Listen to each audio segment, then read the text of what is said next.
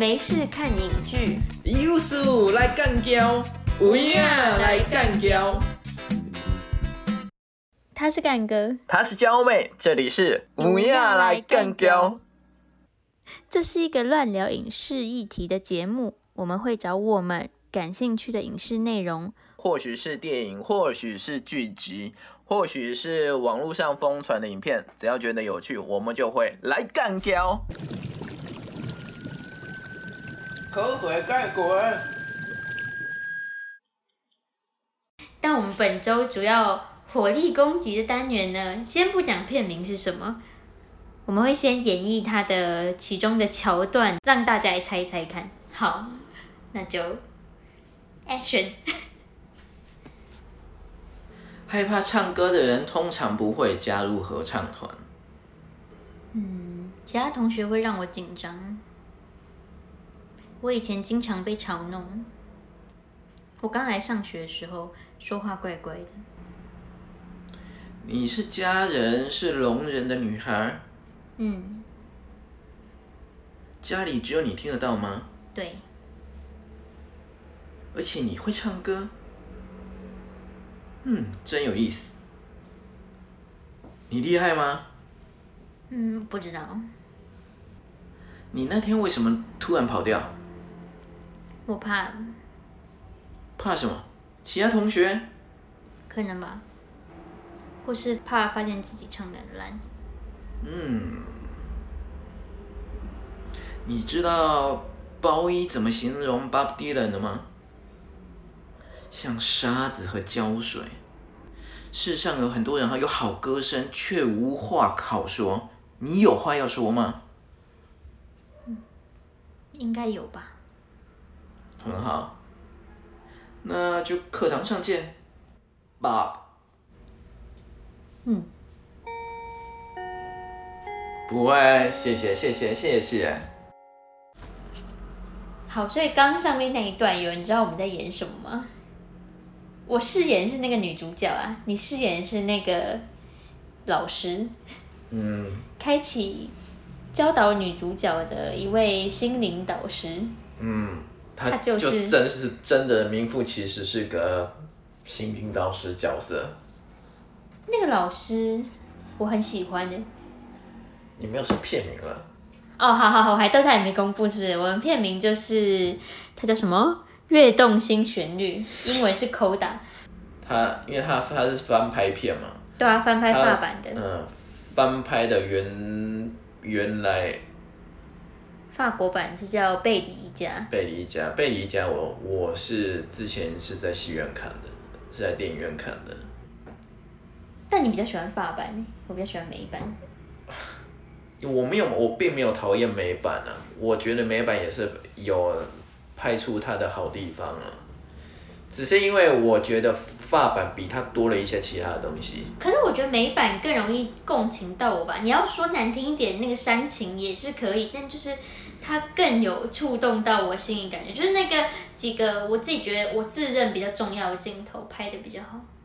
那比如说，有两个，嗯，第一个是那个女主角跟她爸爸单独一起的那个场景，就是女主角唱歌给她爸听，然后她爸摸着她的那个脖子跟胸腔那一块去感，去感，去感觉他的那个。我以为你要提出什么新的东西，你知道这个发版里面是一模一样的吗我？真的，可是你，可是那感觉，它呈现的那个感觉氛围，那个镜头，那完全长不一样哎，那感动完全不一样。我觉得发版让他爸过去，然后听一下，哦，好，结束。可是那个美版让我感觉到他爸是很很想要听见那个声音的感觉。OK OK OK，好好好。然后第二个，第二个你要说的话，那也是照搬的，就是女主角后来去去那个，在美版是去考音乐学校嘛，然后法版是去比赛的那一场，就是她唱那一首歌，然后一边比手语给她爸妈听。她也不是比赛啊，她是去考试，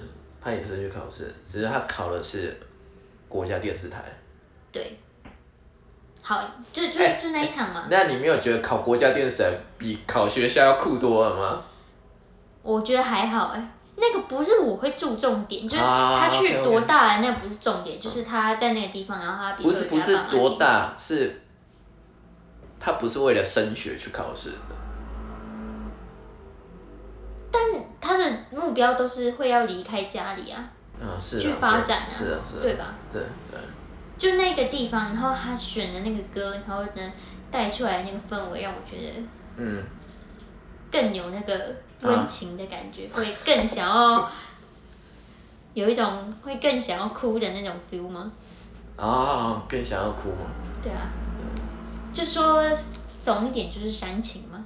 对，就是就好莱坞比较擅长的，就是要一定要让你落落泪，对是不是？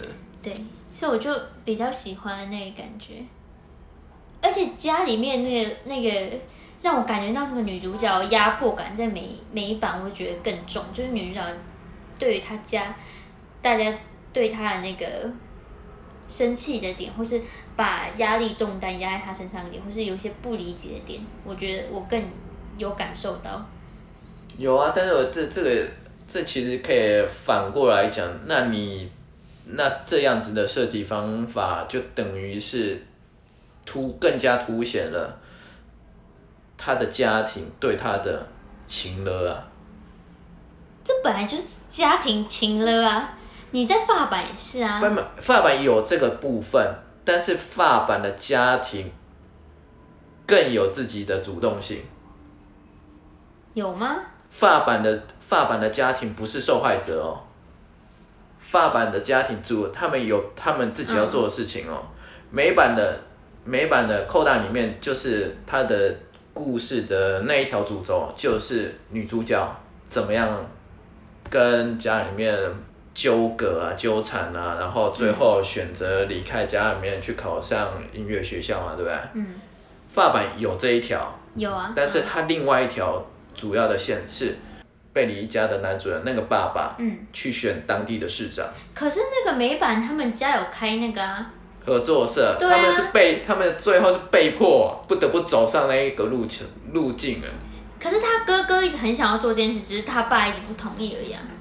有对啊，对啊，美美版里面哥哥是个主动性的角色，对他完全主他动性。对他他愿意为就是让他的妹妹去追求他的的梦想嘛，对不对？对但是其他的爸爸妈妈就不都不几乎都是在情了啊，他爸好一点，他妈就情了蛮重的。但是他爸也没有也没有太鼓励他，他没有鼓励，但他不反对啊。对，不是对主要是啦，他爸没有自己想做的事情，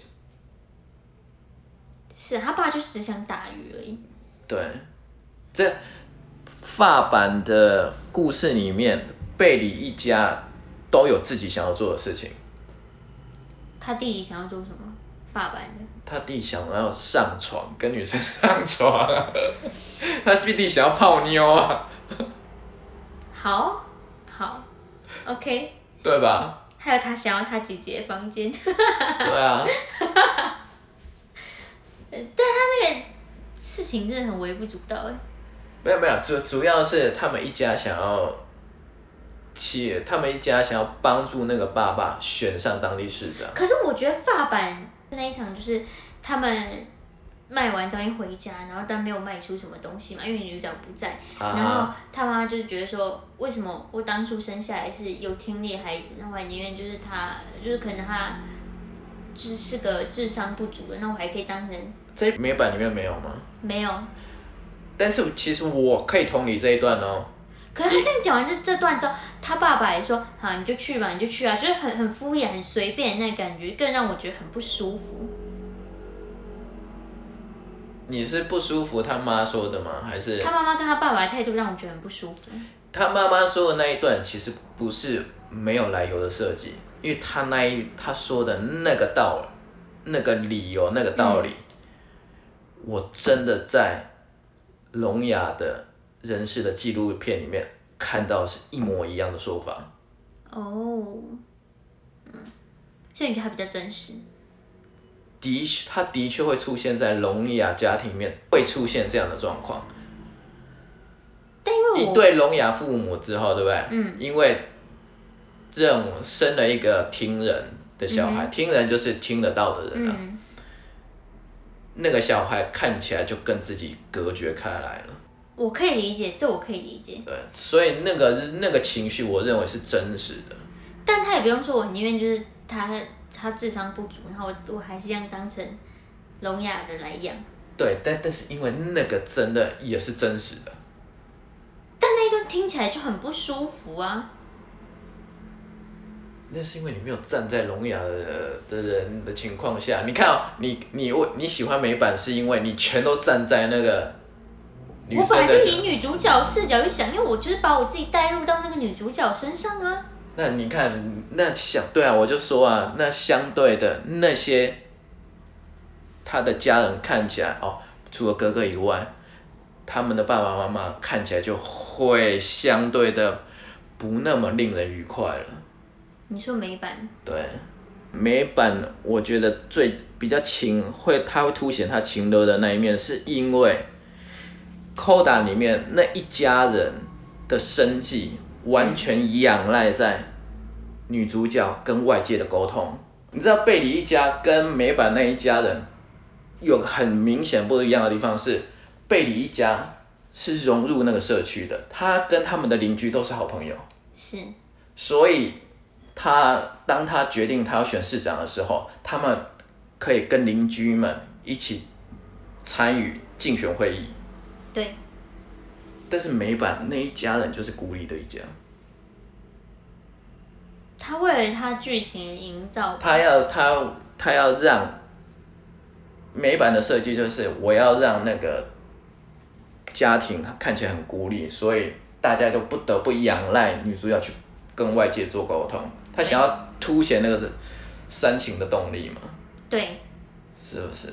但他有做到啊，那个煽情好看。所以，但我觉得发版也有这一块，但是我觉得发版还有另外的东西那。你觉得他发版另外要讲重要的东西是什么？发版有更多的社会意识在里面。像哪一块？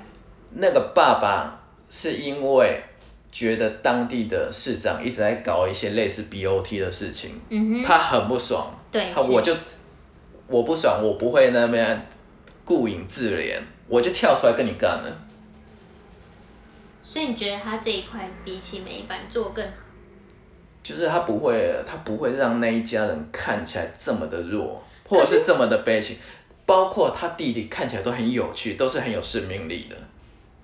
可是我觉得他弟弟，我觉得在发版那个就是那个弟弟，我觉得他反而是变发版那是哥哥啦，啊不不不不，发版版的弟弟，弟对了，我说发版那个弟弟反而就是让我感觉是很可有可无的角色，可是，在美版就是他很重要，就是我觉得他里面中第二就是有积极性、主动性的一个人。那因那是因为美版要他他那个问题必须要解决，他那个角色的问题必须要解决，因为美版的家庭，他原来的家庭支撑角色是压在女主角上面，对不对？对，好，那假设因为女故事走到最后，女主角就一定会离开家庭嘛，这是你可以预期的嘛。是，所以我设计上我要怎么顶替这个角色，就是他哥哥我。哥哥非得出来做。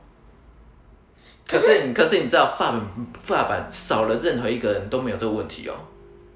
对他没有这个问题。对啊，他每一个人其实都跟当地的社区是 OK 的。可是后来美版又讲说他们后来有融入到那里面去啊，而且他们也是有跳出来反抗那个渔业工会那件事情啊。就他们有啊，那个那个那个那个就是我觉得美版有点奇妙的地方，你知道前面都没有这个，你前面看起来那个他们融入社区都很困难，然后后面 当他们开始决定要我要开始成立一个合合作社，我要跟那个鱼贩鱼那个中盘商，嗯，我要开始跟他们对干的时候，哦，大大家家就会跳出来说，OK，哎、奇怪，怎么可能？这怎么会这么顺利，瞬间转换呢？对，没错，分那个美版是有很多这种问题点，没错，这个问题点是存在的，但我自己认为瑕不掩瑜，所以就还是蛮喜欢。那你觉得那个老师的角色怎么样？我很喜欢美版的那个老师的角色，哎、就很热血教师啊，不是热血教师，我觉得他给我那种感觉很很很好笑，然后又又有那种就是感人的地方，啊，很鸡掰那种。很鸡掰，发版的比更那个吧，更痞一些吧。发版的更皮啊，对，对啊，他不是发版的，不是那个英语老师，不是留在偏乡的热血教师，他纯粹就是整天想要请调巴黎，但没有成功，对然后一老在抱怨的，然后嘴巴很尖刻的教师。对，他想要找学生当跳板的教师，对，但是在发发版那个教室里面有做到一个美版教师没有做到的润滑功能，哪一个？他乱点一鸳鸯谱。你看，你完全是美版也有啊，没有美美版的美版那个老师比较还是强调在针对女主角的辅导上面，我要帮助你去升学。可是发版说，嗯嗯，可是也不是就同样都是找两个练二重唱，没有没有，发版会更强调在你们现在是在练情歌哦。啊，就那个桥段不是吗？就是老师叫他们过来练情歌那个桥段，对，但是美版没有强调说你们要春心荡漾啊，要淫荡啊。那一首发版选的歌是很淫荡的啊、可是美版选那首歌不是那个感觉啊。对，所以我就觉得发那个发版会更有趣一点。啊，你不就是要唱情歌吗？不然那两个人为什么要找一男一女啊？为什么要找一对年轻男女啊？我不知道，我问你，美版那个男生有到底有什么作用？没有作用啊。是我觉得美版那个最 最让我觉得败笔方就是那一条爱情线完全可以拿掉哎、对啊，那个那条线根本就没有消失啊，好不好？那条爱情线是让我看得很很疑惑，我想说哈哈，所以所以呃呃，OK 好，那一条线啊，还还跟那个有某些时刻还被他哥哥跟他朋友给盖过去，给吃掉，对不对？对对啊，你不觉得很荒唐吗？那那个爱情线不得不说是让我问号一点。但发版呢也没有好到哪里去啊，可是他他爸爸真的有在调情啊，没有他还有他们他们吵架的部分占很大部分，他吵架就占了很久哎，然后后面突然莫吵名其架就是在妙和好，调情，不然嘞？那不是调情，那不是。爸爸呢？那个男生到他家里面呢，我说他家后面，然后有一段那个吵架那一段，他不？理对方，那个男生不理，啊，因为那个感情线都会走那样子的嘛，就是一开始会认识嘛，然后中间会吵架嘛，然后最后就欢喜冤家。对啊，啊美版连这个都没有哎、美版的有啦，有啦，这做的很勉强美的。美美美版的是美版是男生一直跟女生道歉，然后女生完全不屌他，然后发版是女生打男生一巴掌之后，女生一直跟男生道歉，然后男生不屌他。那美版的选歌，你有印象吗？有，我觉得美版歌比发版歌好听。他在讲什么？你说哪一首歌？他的主题曲啊，那主题曲是指他跟那男生二重唱，还是他后面去考音乐学校的歌？那他跟男生二重唱唱什么？他唱的就是我要爱你这个人呢、啊，好像呀，对，对，我觉得虽然我要讲的是他们去考试那个那一段，然后发版跟美版选曲，哦，怎样？我觉得虽然发版的歌词那个感觉也是有要在传达他的心境没错，可是我觉得美版更贴近。嗯，嗯，好像吧。再更贴近，更有那个感觉一点。但我觉得发，因为发版都会选在情歌上面，他们选的情歌内容会觉得更有趣一些。好，比方说，他那个、他那些他选的那些歌词都是充满欲望的，对他选的歌都是充满欲望的。后念一下，我超前，好，让放荡的人男人惊慌，让酒馆的妓女脸红。这些回响让人想大吼，让圣地的高墙颤抖。我要爱你。那哪一段？是他们男男女对唱哦，的情歌那你对唱。那个，对，他就所以他就是说，你们两个对唱都没有欲望了。一开始的时候，对他们两个一开始没有，然后他就是让他们两个他就一。直在一直在让他们一直想要把他们弄弄成一对。对，就唱起来更有 feel。对然后结果他们两个表演完唱完是真的很有 feel。对啊，这我就觉得美版就少这个东西啊。美版比较比较小情小爱的那一种啊，可爱路线。法版也是小情小爱啊，啊，当然了，尺度不一样，尺度跟它不一样啊。法国还是不太一样。对啊，哦，而且而且我会说那个 Coda 里面那个导师就是很典型的导师角色，有他有，对，但法版里面你知道那个导师角色啊，不是分给，大部分时间不是分给音乐老师，不是。他的导师角色很有趣的是，他放在他的姐妹套上面。可她姐妹套的戏份很少，但是她姐妹套每次出现讲话，蛮蛮重要的，比她老师讲的要有，对，要像一个导师的角色。给她那个鼓励跟去往前冲的动力。对，我我也对啊，所以姐妹套这一段我也是觉得发版是比较有趣的。美版的姐妹套，跟他哥搞上就，对，而且看起来没有没有他哥的地方就没有他了。她是很典型的美国闺蜜的设定，她很典型吗？啊，对，很典型。对啊，美国闺蜜，典型到他离开那条线之后就没有任何功能了。她那个闺蜜不是就是这样子的感觉吗？一样因。为当你那个电影不是在着重讲闺蜜的时候，那个闺蜜就会变成那一种那一种设定，好，那这一部电影你还有什么要说的吗？没有特别，我只觉得他歌很好听。但是但是发版的女生比较会唱，发版的女主角比较会唱。哦，是这样吗？其实我觉得两两个女生都会唱，都是都是会唱。都是会唱，可是我觉得发版的更略胜一筹的感觉。那 Koda 可以拿最佳影片奖，我个人是觉得还不错，是算是还行的。我根本觉得就是鬼扯。那个那个就是因为投票制度的关系，所以才会选出了一个保守的东西。这种大数法则下面，就会选出一个大家都比较不讨厌的骗子，而不是而不是大家最喜欢的骗子。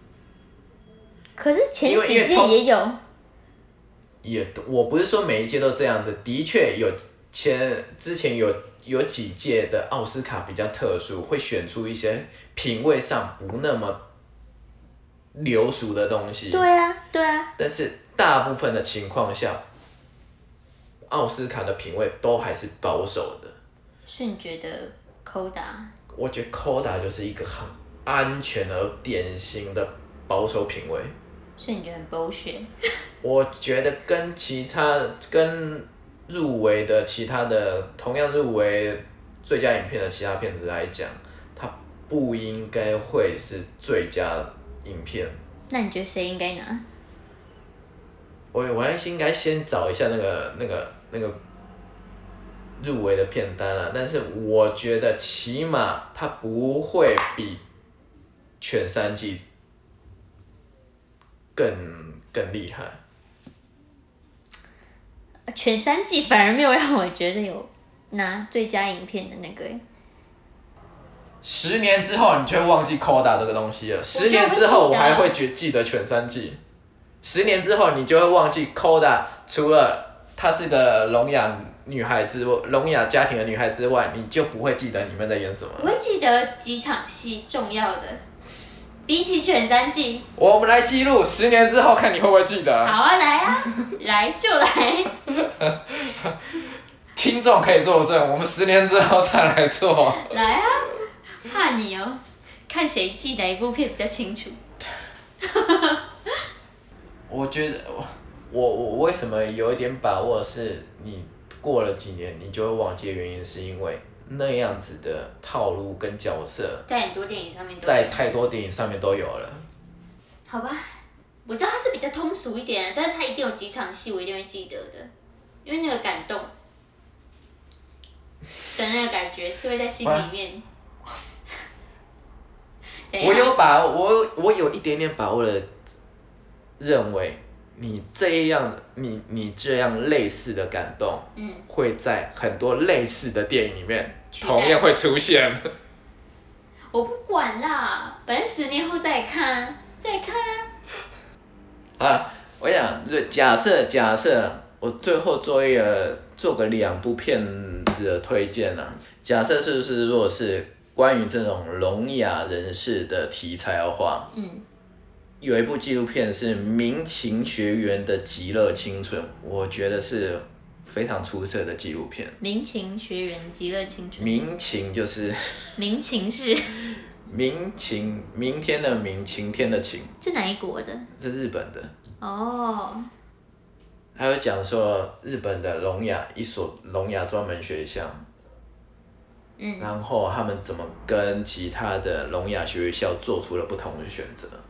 哎、讲到这让我想到那个爸版那个贝里一家那个里面有一个有一个题材，他有放进去，但我觉得他没有讲的很好，就是里面有一个会讲话的那个聋哑人士，啊，他对。对对对，他他们里面讲说，他他们贝里一家人是说那个人，就他妈妈是说那个会讲话的那个聋哑人士是很以自己为聋哑人士为耻这样子，就因为他会他用他用讲话的方式。啊，对对，他大概有点，到一下但是但我觉得那对我觉得那一块他再拿出来深入一点讲比较，因为那个角色他把他安排他出现，然后后面就只是帮他爸翻译，然后没有特别讲到他的用武之地，就是让我觉得有一点可惜。如果那一块有再多讲对对，所以我所以所以我才会推荐这个纪录片，原因他就是会有深入在讨论这一方面的问题，嗯嗯嗯是就是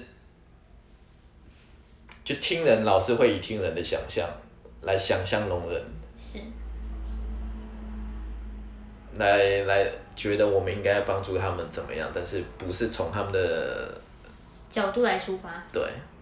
好，那另外一部片子我要推推荐的是，就是一部剧情电影啊，嗯而且跟最近的时事也有一些关系的。哪一个过于喧嚣、过于激进的喧嚣，哪一个国家乌？克兰。哦，所以好好时事，OK OK OK，然后那那个那个电影还有一个特色就是，哎因为因为它也是在演一个聋哑学校的故事，但是它更残酷一些。嗯哼，会提到啊，但但先先先提别的事情是，这个片子从头到尾没有对白，因为他们全部打手语，对，全部都是乌克兰手语，所以要说的话，而且没有提供字幕，那你怎么看？但是它就是让让你看得懂，这就是他当年厉害的地方，所以他很黑暗嘛，就是比起就比口打的较那些，啊，当然了，它就很完全不是完全不是就很正面现实向的。很对，很现实的。OK，对，然后还然后没有字幕还看得懂，对啊，对对对，他就是所有参与试镜跟最终参加演出的演员全部都是聋哑人士，而且非专业演员。是，但是但是导演本人写了剧本，嗯哼，但是他不懂手语，嗯哼，所以他就必须透过手语翻译来跟演员沟通，确定演员的手势跟剧本中的跟他自己写的对白一样，是不是一致的。对，嗯。当当初会选择全手语沟通，就是想要让观众在没有翻译的情况下也能看得懂电影，这样子观众才能投入那个情境里面。才能感觉到过于激进的那个喧嚣感，，但是但是我要提醒的是，那一片嗯，有些地方是残酷的，好，但是是个非常好的片子。台湾 and 全球票房排行，九榜！二零一九年的台湾票房排行榜，啊，那我们一样从第五名开始，第五名是《阳光普照》，比瀑布好。我的结论。所以这一部你喜欢吗？喜欢啊，喜欢喜欢。所以你喜欢的点？的点。那你不喜欢的点？我不喜欢的点。对，你不喜欢的点啊。就是他，我目前看到这两部啊，就是会有台词的那个台词感。台词感哦哦，有点舞台感，对不对？有点那个词不太像是人话，对不对？是没错，除了那之外，还有就是感觉他们没有演出来，让我感觉有有有情绪在讲那些台词。哦，哦，好，OK，但是这些对我来讲都不是不是重点。对，这一部的话，嗯，我大致上来讲，我都觉得是有趣的。但是我觉得有一个小地方，我觉得特别有趣的，哪一个？是司马光的故事。那个那一个桥段，是那一个时期的台湾电影里面，我觉得最惊悚的。当然是它是结合，包括结合那个图像呈现出来的方式。嗯，那个还不错。啊，那个补习班的场景，跟我在念补习班的时候。一模一样，几乎是一样的。好大一间。重考班都是这样子啊。是你是重考班我我我有念过重考班。好啊好啊好，我们要跳下一个，下一个感觉你一定没看过。我们要进到第六名，第六名是一吻定情。我真的没看过。哈，这我有看过。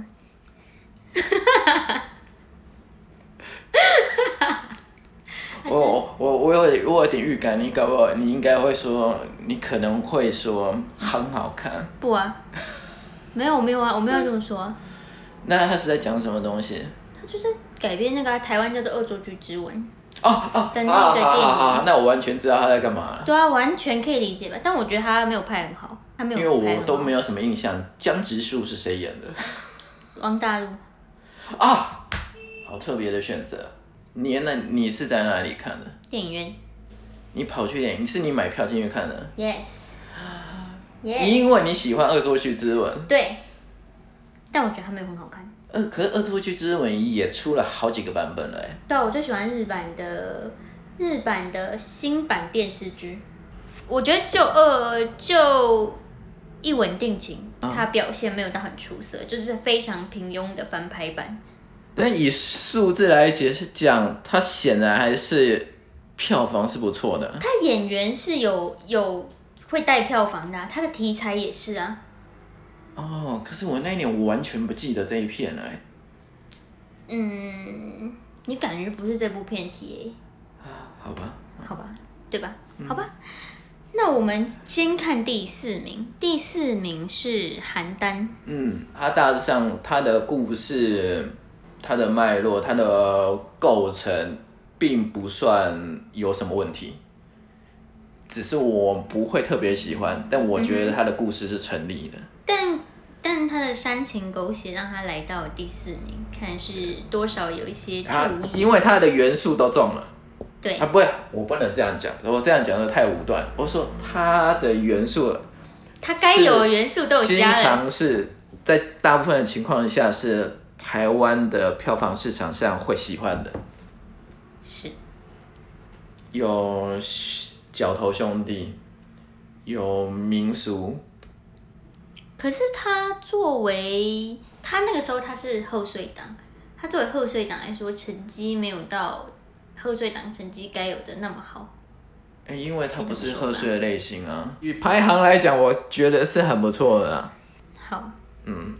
OK，那我们接下来要讲，就刚好是同为贺岁档的大三元，大三元第七名，我们来第七名。你有看？大三元我没看，但我后来有在电视上看过一些片段，我没有完整把它看完，就是你知道电视转台转到我看一下。那你没看了，我也没看了，我们就直接跳过去。反正就是总的来说，对于一个看很多电影的人来说，他对这部电影不感兴趣。对，第八名是下半场。啊哦，他曾经是在那个档期很被期待的一部电影，但是他的成绩他没有满足许多人的期待。没有，但是他就是年轻男性肉体激烈碰撞激烈碰撞，对，但是对，因为他有一个元素是台湾电影不不会特别捧场的运动吗？运动电影，对啊运动电影台湾不那么爱，对，我们跟美国人现在不是吃同一套的。不是，对我有点好，我有点纳闷的是，台湾的年轻朋友其实蛮喜欢，嗯，一般应该蛮喜欢日本动漫里面的运动题材啊。那为什么这这样的口味偏好没有办法转嫁到他们在电影上面的选择？他没有拍出那个动漫的热血感吧？有时候那个东西只有动漫呈现出来，因为那些动漫即使你翻拍成真人电影、影视化，也没有很多人想要去看呢、就是相对来说的那个热度不会有它的动漫来的高，是这样吗？我自己觉得。我觉得好像不是，因为就算是外国电影的运动类型题材进入台湾之后，大部分好像也是挺惨淡的。你知道那 Kingsman 的男主角吗？嗯，我知道，他曾经有演过一部我知道，我知道，我知道，我知道，我知道那个滑雪吗？对对对对，但是我忘记那个中文片名叫什么。嗯，我知道。但我觉得他在台湾的票房好像就还好。好啊，下一个，下一个是第九名，第九名是电影《出发》，它是它是纪录片啊，难怪完全没听过。呃，但纪录片拿到这种成绩，是不是其实蛮好的？纪录片在台湾有些有卖座的空间，但是那些类型也会看起来都蛮像。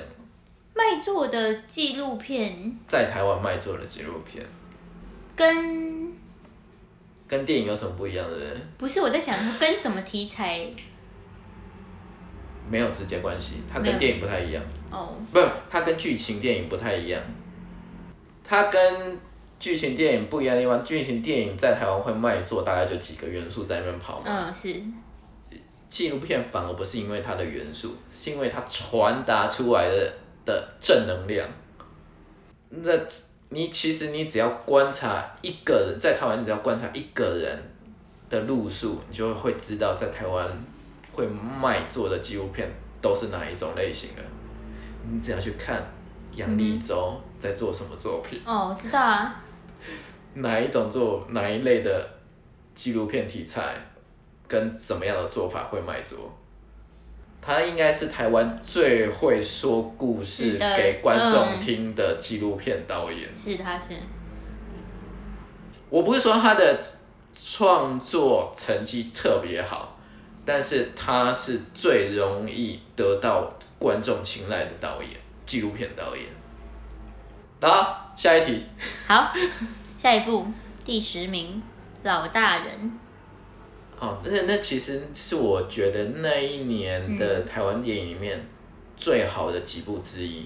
那为什么老大人这片名看起来很纪录片？为什么我不知道？是你觉得吗你不觉？得我觉得还好吧，你不觉得听起来听起来就？很剧情啊，好，我觉得听起来好记录哦。就是老多狼啊。对啊，肯定在讲老人家的故事啊。你这你这 你说这根据在哪里吗？没有根据。这毫无逻辑的说法。所以你觉得老大人是你在二零一九年很好看的电影？觉得是很平均来讲，就是那一年的台湾电影里面，老大人我觉得是挺不错的一部。好，我没看过，所以我没办法做评价。对呀，我相信。好，第三名是五月天的《人生无限公司三 D》，你没看啊？没看，我没有喜欢五月天。等下你喜欢五月天吗？还好啦，还好，还好。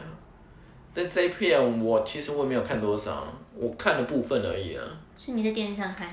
我看的部分是因为他那一年他有入围金嘛，他在技术奖项有入围，所以我有点好奇。然后你因为他他他是一个，那我很好奇，演唱会电影凭什么可以拿到技术奖项？所以你没有在电影院看，没有啊，没有啊。那你在别的地方看不是就会少了那个效果吗？但我反正我就没有去看嘛。啊，既然我们两个对这都没什么好讲，那我们就进下一个。啊，我们进第二名，第二名第九分局。它它的设定我在那里看就很像那个啊、日剧的那个 spec，很像吧？还好吧，有一点差别。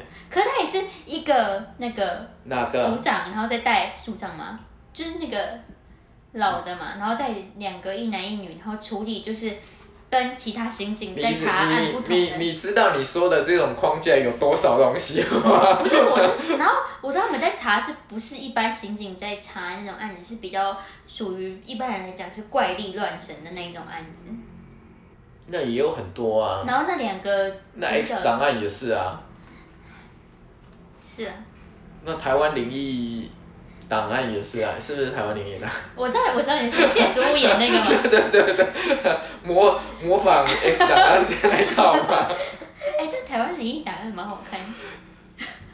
好，好像刚开始的时候觉得有啊、有一点意思，但后来走到后来，我不知道我看的是前面还是后面，因为后面你在重播啊。没有嘛，他后来还换人了，我看谢祖武的，谢祖武跟另外一个嘛，后来男女都换了。那我没有看过那个，我就只有看过谢祖武的版本。不是我意思，我意思说，你看我随便举例就可以举这种东西，你这种的框架哪有什么特别？可是我一看到我跟你讲，他他想要抄的啊、不是 spec，不是很像，吧？当然不。是啊，没有在台湾没有多少人家知道 spec 啊，可是那真的很好看，那就不是，那就在台湾就不是很受欢迎的东西啊。好吧？可是我真的会忙想他们要抄的其实还是比较像，还我本来想说是超级英雄类型的，但是有一点远了。不像啊，好了，反正我我可以讲了，但是，但但是我觉得没有什么意义啊。所以你觉得它没有什么意义的片？我去看了之后，就真的觉得妈的没什么意，一点意义都没有。好，总结来说，就是浪费钱的电影。啊，不，它的基本设定是 OK 的，是可以运作的下去的，嗯，但是内容真的是太烂。那演员演的好吗？演员演员我呃我我觉得没没什么问题啊，除了彭恰恰以外，你对彭恰恰有意见，我就想问你，你觉得彭恰恰演的怎么样？我个人是觉得不怎么样。好，彭佳佳都听到，好，那我们直接进第一名。